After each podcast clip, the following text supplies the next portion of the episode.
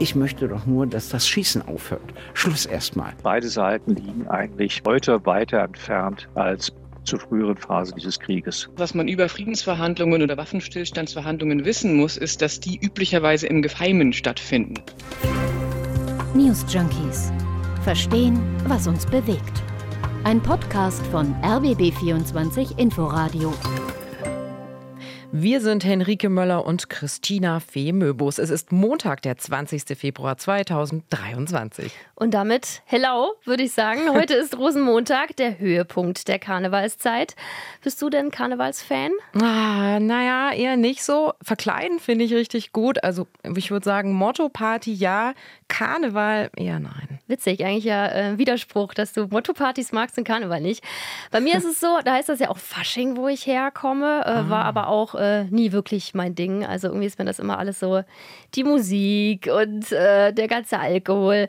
Wobei es ja beim Karneval auch mal sehr politisch zugehen kann. Bei den Umzügen sieht man ja immer Schilder und Figuren mit politischen Statements. Ja, ganz genau. Denn eine Person, die hat man auch dieses Jahr auf Umzugswägen besonders oft gesehen.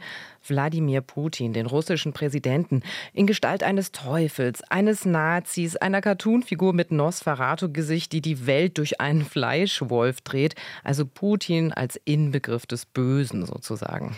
Ja, das ist das eine. Auf der anderen Seite wünschen sich aber immer mehr Leute in Deutschland eine Annäherung zu genau dieser Person, zu Putin.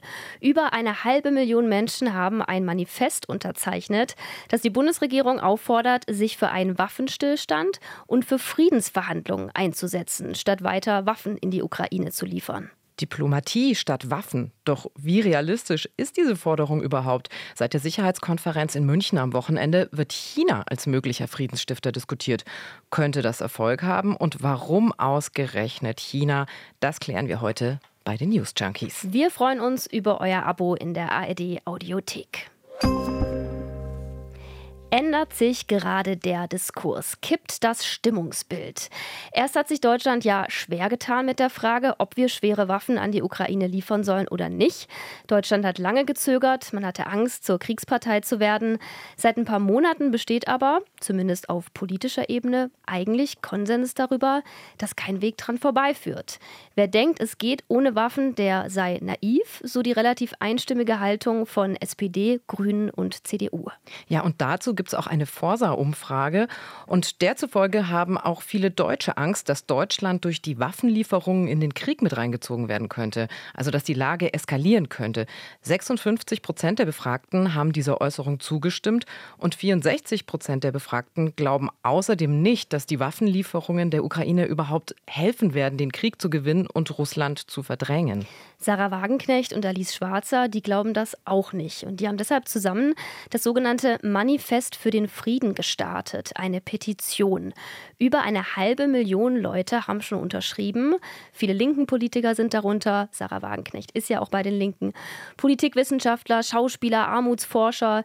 Die evangelische Theologin Margot Kessmann ist auch dabei. Allerdings auch einige AfD-Politiker, wie der AfD-Bundessprecher Timo Kruppalla. Und das hat auch äh, einen Unterzeichner dazu bewegt, sich wieder zurückzuziehen von der Petition, und zwar den Politologen Johannes Warwick, weil es keine klare Abgrenzung nach rechts gibt. Ja, Alice Schwarzer wurde auch gefragt von den Nürnberger Nachrichten, ob es sie nicht störe, dass viele AfD-Politiker russlandfreundliche Medien und auch Rechtsextreme ihr Papier unterstützen. Und sie meinte, also ich zitiere das mal, das ist mir egal. Ein paar Dutzend Rechtsextreme gegen bald eine Million Unterzeichnerinnen und Unterzeichner unseres Friedensappells. Was wiegt das schon? Natürlich wird das Manifest auch von vielen belächelt und kritisiert. Aber wir wollen es uns kurz mal genauer anschauen. Wir haben auch neulich eine Mail bekommen von einem News Junkies-Hörer mit der Bitte, dass wir mal auf die Kritik an Waffenlieferungen eingehen sollen und auf mögliche Alternativen dazu. Und diesem Wunsch kommen wir natürlich sehr gerne nach. Also, was spricht gegen gegen Waffenlieferungen. Laut den Herausgebern des Manifests hat die Ukraine keine Chance, den Krieg gegen Russland zu gewinnen. Stattdessen riskiere man mit den Waffenlieferungen, dass wir, Zitat, unaufhaltsam auf eine Rutschbahn Richtung Weltkrieg und Atomkrieg geraten. Wagenknecht, Schweizer und die anderen Unterstützerinnen und Unterstützer fordern die Bundesregierung auf, sich auf deutscher wie europäischer Ebene ich zitiere, an die Spitze einer starken Allianz für einen Waffenstillstand und für Friedensverhandlungen zu setzen. Also heißt, man solle lieber alle Energien darauf verwenden, Friedensgespräche zu forcieren, statt immer stärkere Waffen zu liefern. Und verhandeln bedeutet dann für die Herausgeber des Manifests Kompromisse zu machen, und zwar auf beiden Seiten, auch wenn Russland in die Ukraine einmarschiert ist. Ja, sehr viel mehr steht tatsächlich auch gar nicht drin in diesem Manifest. Die Absicht war eher so schwarzer der, Zitat, stummen Hälfte der deutschen Bevölkerung, die gegen die Aufrüstung und für Friedensverhandlungen ist, eine Stimme zu geben, hat sie gesagt. Das Manifest ist viel kritisiert worden, wir haben es schon gesagt. Heribert Prantl, Kolumnist und Autor der Süddeutschen Zeitung, hat es aber im NDR verteidigt. Es ist sonderbar, wenn Kriegsrhetorik als Ausdruck von Moral, aber Friedensrhetorik als Ausdruck von Unmoral bewertet wird. Es ist nicht gut, wenn die Leute, die für Eskalationsbereitschaft werben, als klug und mutig und diejenigen, die vor einer Eskalationsspirale warnen, als töricht und feige bezeichnet werden. Ja, also egal, wie man jetzt zu Waffenlieferungen steht, wir leben ja auch in einer Demokratie und da gehört es dazu, Gegenmeinungen zuzulassen und zu respektieren. Da bin ich auch äh, Prantels Meinung. Wer oder was kann Putin und Zelensky zurück an den Verhandlungstisch bringen? Wer kann die Rolle eines Vermittlers übernehmen? Da hat am Samstag auf der Münchner Sicherheitskonferenz dann ein Land die Hand gehoben, das sonst nicht gerade als Friedensstifter bekannt ist. China nämlich. Das war schon eine kleine Überraschung, oder? Ja, auf jeden Fall. Also ich war erst so, hä, wie kommt das denn jetzt zustande? Der Krieg in der Ukraine, der geht ja jetzt schon knapp ein Jahr und immer wieder hatten westliche Politikerinnen und Politiker gefordert, dass China seinen Einfluss auf Russland geltend machen soll. China unterstützt eigentlich auch Russland, hat sich aber bisher nicht zu offensiv positioniert. Das sagt auch Gwendolin Sasse. Sie ist wissenschaftliche Direktorin des Zentrums für Osteuropa und internationale Studien. Ja, bisher hat China sich bewusst zurückgehalten, bis auf die eine, allerdings wichtige Ausnahme, dass China gesagt hat, wenn Russland wirklich Atomwaffen einsetzen sollte, das wäre eine rote Linie und dann würde sich auch das chinesisch-russische Verhältnis stark verändern. Aber bis auf diese eine wichtige Aussage hat China bisher nicht vermittelt eingegriffen und hat eine sehr pragmatische Position eingenommen, profitiert auch davon, dass Russland wirtschaftlich immer abhängiger von China wird. Ja, und das ist ganz interessant. So jetzt fast zwölf Monate nach Kriegsbeginn kommt China doch offenbar aus der Deckung. Staatschef Xi Jinping sagte, wir bringen einen Friedensplan raus und zwar genau am Jahrestag, also am 24. Februar. Ja, erstmal muss man sich natürlich auch dann angucken, was überhaupt im Detail drin steckt in dieser Friedensinitiative, was da drin stehen wird. Dass China seine Freundschaft mit Russland aufs Spiel setzt, ist absolut nicht zu erwarten. China und Russland stehen sich sehr nah. Das sagt auch unsere RBB 24 Info Inforadio-Kollegin Ruth Kirchner. Sie hat mehrere Jahre als Korrespondentin in Peking gearbeitet. Also bei allem historischen Misstrauen sind China und Russland in den letzten Jahren enger zusammengerückt, nicht erst seit dem Ukraine-Krieg. Also Xi Jinping, der chinesische Staats- und Parteichef, und der russische Präsident Putin, sie eint ein ähnliches Weltbild, nämlich die Überzeugung, dass man die Macht und den Einfluss der USA als Supermacht zurückdrängen muss und dass andere große Mächte, Russland und China selbst, mehr Einfluss zusteht steht. Außerdem lehnt China Sanktionen generell ab, also auch die Sanktionen gegen Russland. Also da gibt es schon eine ganze Menge Punkte, die Putin akzeptieren könnte, aber die Ukraine eben nicht. Es braucht als Vermittler ja ein Land bzw. eine Regierung, die Vertrauen genießt, die nicht schon verbrannt ist, die irgendwie geschätzt wird. Da sieht es im Westen schwierig aus diesbezüglich. Ich weiß ja nicht, wie es dir geht, aber irgendwie kriege ich da den Eindruck, der Westen steht sowieso etwas hilflos da und mhm. weiß nicht weiter. China eignet sich trotzdem nicht allzu sehr als Vermittler. So schätzt das unsere Kollegin Ruth Kirchner ein. Fakt ist, China ist bislang noch nie in einem wichtigen internationalen Konflikt als Vermittler aufgetreten, hat keine praktikablen Lösungsvorschläge vorgelegt. Außerdem haben wir auch jetzt bislang keine Details, was sich China eigentlich vorstellt. Und die Frage ist, ob China als glaubhafter Vermittler akzeptiert wird. Denn Peking und Moskau haben sich ja vor einem Jahr, kurz vor Beginn des Krieges, grenzenlose Freundschaft geschworen. Und China hat bis heute den Krieg nicht verurteilt, obwohl Russland hier klar die Souveränität der der Ukraine verletzt hat. Daher zweifeln viele Beobachter, dass China als ehrlicher Makler auftreten könnte oder als ehrlicher Makler akzeptiert würde. Ich glaube auch, dass China ja tatsächlich, also das ist ganz interessant, ähm, was Ruth da sagt, ja sehr viel Eigeninteresse damit reinbringt. Also eine Art Saubermann-Image auf der internationalen Weltbühne braucht, ja. Also was wir hauptsächlich zurzeit über China lesen, das kommt ja nicht wirklich friedlich daher. Siehe nur den Streit um den möglichen Spionageballon. Der Ton ist rau und die Beziehungen zwischen den USA und China sind auf einem Tiefpunkt. Die Welt scheint sich da wie im Kalten Krieg ja auch in Blöcke aufzuteilen. Das ist traurig und weit von Frieden entfernt. Lass uns mal einen Schritt zurückgehen und schauen, was für diplomatische Bestrebungen es bisher eigentlich schon gab. Man hat ja den Eindruck, es passiert nichts, aber. Was man über Friedensverhandlungen oder Waffenstillstandsverhandlungen wissen muss, ist, dass die üblicherweise im Geheimen stattfinden. Es handelt sich um Geheimdiplomatie. Und es ist häufig so, dass je weniger man darüber hört, ähm, äh, es desto besser ist, weil es äh, in der Medienlandschaft dann häufig Berichte in die eine oder in die andere Richtung gibt. Aber die können auch sehr weit weg von dem liegen, was tatsächlich passiert.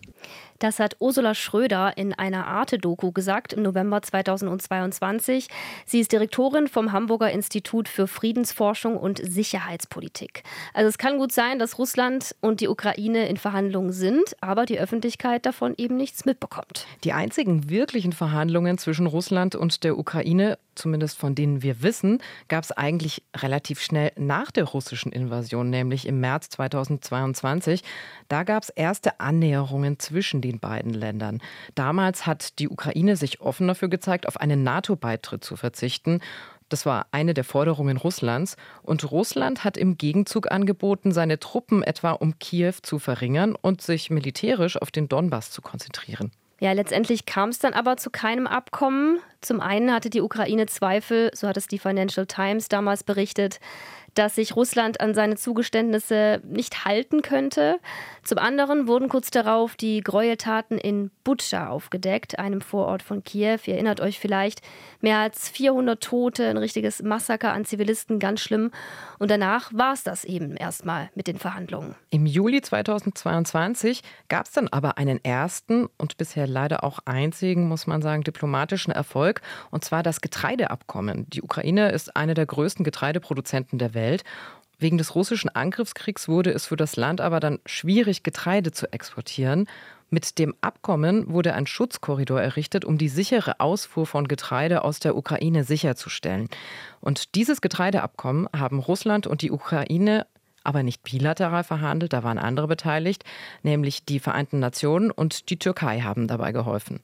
Ja, und seitdem, seit Juli 2022, also kleinere Verhandlungen gibt es noch, hat der Experte für Sicherheitspolitik Gustav Gressel gegenüber Arte gesagt. Gustav Gressel ist vom European Council on Foreign Relations. Aber diese kleineren Verhandlungen, die laufen auch über Mittelsmänner bzw. Mittelsländer. Es gibt Verhandlungen zwischen der Ukraine und Russland. Da geht es um humanitäre Korridore, da geht es um Gefangenenaustausche, äh, da geht es um die sozusagen Leute, die verschleppt wurden, die deportiert wurden, die man wieder zurückhaben will, humanitäre Fragen. Laut ukrainischen und russischen Angaben wurden seit Jahresbeginn 2023 bereits 50 äh, Kriegsgefangene ausgetauscht. Ja, und Matthias Dembinski vom Leibniz-Institut Hessische Stiftung Friedens- und Konfliktforschung beobachtet Ähnliches wie Gressel. Mini-Verhandlungen ja, aber Verhandlungen zu größeren Aspekten nein. Beide Seiten haben diese Verhandlungen bisher auf eher technische Fragen begrenzt und haben sich eben nicht bereit erklärt, sozusagen auf dieser Grundlage einen Schritt weiter zu gehen und über Modalitäten eines Waffenstillstandes zu sprechen. Ja, also man hört da ja schon raus. Grundsätzlich sind die diplomatischen Kanäle nicht komplett eingefroren. Ein klein wenig Kommunikation ist zwischen Russland und der Ukraine hinter den Kulissen noch vorhanden, auch wenn wir es nicht immer mitbekommen. Ja, mal positiv formuliert, es grenzt bei der Sachlage ja eigentlich schon fast an ein Wunder, dass überhaupt noch sowas zustande kommt. Mhm. Miteinander reden ist äh, gar nicht so eine leichte Sache, vor allem wenn man sich auf den Tod nicht ausstehen kann. Und dass das dann dabei rauskommt, ist, so bitter es klingt, zumindest etwas. Ich finde, du hast total recht. Das führt uns ja auch zu dieser übergeordneten Frage, wie sehr wollen die Ukraine und Russland eigentlich Frieden verhandeln? Und welchen Preis sind Sie dafür bereit zu zahlen? Also ich spreche natürlich nicht von der ukrainischen Bevölkerung, die tagtäglich leidet, oder von russischen Familien, die zum Beispiel einen Sohn im Angriffskrieg verloren haben, sondern von den Entscheidungsträgern. Es können noch so viele Länder, Regierungen, Menschen vermitteln und verhandeln. Auch Russland und die Ukraine müssen bereit sein, über Frieden zu sprechen. Aber sind sie das überhaupt? Ja, also zumindest nach außen hin, das muss man wirklich sagen, haben das beide Seiten immer wieder betont. Hier zum Beispiel Zelensky im November. Wir sind bereit für Frieden, für einen fairen und gerechten Frieden, mit einer Formel, die wir oft geäußert haben. Die Welt kennt unsere Position. Diese lautet Respekt vor der UN-Charta, Respekt vor unserer territorialen Integrität, Respekt vor unserem Volk und vor der Verantwortung für den Terror. Und auch der russische Außenminister Lavrov zeigt sich grundsätzlich gesprächsbereit. Wir haben durch unseren Präsidenten wiederholt bestätigt, dass wir uns nicht weigern zu verhandeln. Wenn sich jemand weigert zu verhandeln, dann ist es die Ukraine. Ja, okay, beide zeigen mit dem Finger aufeinander und schieben sich gegenseitig die Schuld in die Schuhe. Aber zumindest zeigt das schon, unter gewissen Voraussetzungen wären die beiden bereit, miteinander zu reden und sich an einen Tisch zu setzen. Ja, aber wie realistisch ist das, dass deren Forderungen und Voraussetzungen erfüllt werden? Ja, da sind wir dann leider bei dem kritischen Punkt. Also da sagen viele Expertinnen und Experten eben, das sei sehr, sehr unwahrscheinlich. Schon allein der Streit um die Krim macht es sehr schwer. Das Territorium ist extrem ideell aufgeladen. Die Krim wurde ja 2014 von den Russen annektiert. Putin hat das Gebiet sogar mal als heilig bezeichnet. Umgekehrt haben die Ukrainer seit acht Jahren einen niedrigschwelligen Krieg gegen Russland im östlichen Donbass ausgestanden. Auch von ukrainischer Seite ist man sehr gewillt, Russland so lange zu bekämpfen, bis dessen Truppen aus dem Land vertrieben sind. Sehr vertrackt. Wir haben ja schon vorher angesprochen, im März 2022 hat es ja sogar schon Friedensgespräche gegeben, aber seither habe sich die Situation verschlechtert. Das sagt Matthias Dembinski, von der Hessischen Stiftung für Friedens- und Konfliktforschung. Mittlerweile hat Russland vier Verwaltungsbezirke im Osten der Ukraine annektiert und will sozusagen noch einmal ganz erhebliche territoriale Zugewinne machen und in Verhandlungen abgesichert bekommen. Die Ukraine hat noch einmal zusätzliche Forderungen gestellt nach Reparationen, danach, dass die Kriegsverbrechen geahndet werden. Also kurzum, beide Seiten liegen eigentlich heute weiter entfernt als zur früheren Phase dieses Krieges düstere Aussichten. Aber wie lässt sich denn das Blatt wenden? Gibt es da auch Einschätzungen zu? Naja, fangen wir mal mit Bundeskanzler Olaf Scholz an. Der sagte ja auf der Münchner Sicherheitskonferenz, je früher Präsident Putin einsieht, dass er sein imperialistisches Ziel nicht erreicht, desto größer ist die Chance auf ein baldiges Kriegsende. Na gut, aber das ist leicht gesagt, aber eben nicht so leicht gemacht. Denn das käme ein Stück weit ja Putins Entmachtung gleich, oder? Ja, auf jeden Fall. Also Gabriele Sasse vom Zentrum für Osteuropa und internationale Studien sagt, der Krieg ist eigentlich zu einem Test für sein, also für Putins eigenes politisches System geworden. Deswegen könnten ihn, wenn dann die Eliten um ihn herum dazu bewegen, in Verhandlungen zu treten oder ihn dann eben aus dem Amt drängen. Und da stellt sich dann natürlich die Frage, ob es eben diese Elite gibt, die bei Putin in Richtung Frieden drängt. Ja, und das sagt Frau Sasse dazu. Momentan scheint sie nicht groß zu sein und wir sehen gar keine wirklichen Stimmen, die das zumindest sichtbar fordern. Und das ist also noch eine hypothetische Hoffnung, muss man fast sagen, dass Eliten sich gegen ihn positionieren könnten. Man kann sich momentan eigentlich nur vorstellen, dass diese Eliten aus dem Militär oder aus dem Sicherheitsapparat kommen müssten. Momentan hören wir immer genau die gegenteiligen Stimmen. Aber es ist nicht ausgeschlossen, dass über vielleicht auch einen mittelfristigeren Zeitraum dann doch die Kosten für auch einige Eliten zu hoch werden, sowohl Menschenleben als auch finanzielle Kosten. Das heißt dann leider, wir müssen wohl noch sehr viel Geduld haben, bis es eventuell zu Friedensverhandlungen in der Ukraine kommen könnte. Absolut. Das war's mit einer zugegeben sehr nachdenklichen und etwas schweren Folge heute von uns, den News Junkies. Wenn ihr selbst auch Gedanken dazu habt, dann teilt sie uns gern mit über newsjunkies@rbb24inforadio.de. Wir sind Henrike Möller und Christina Fee Möbus. Wir hören uns morgen wieder mit einer neuen Folge News Junkies, wenn ihr mögt. Bis dann. Tschüss. News Junkies. Verstehen, was uns bewegt. Ein Podcast von RBB24 Inforadio. Wir lieben das Warum.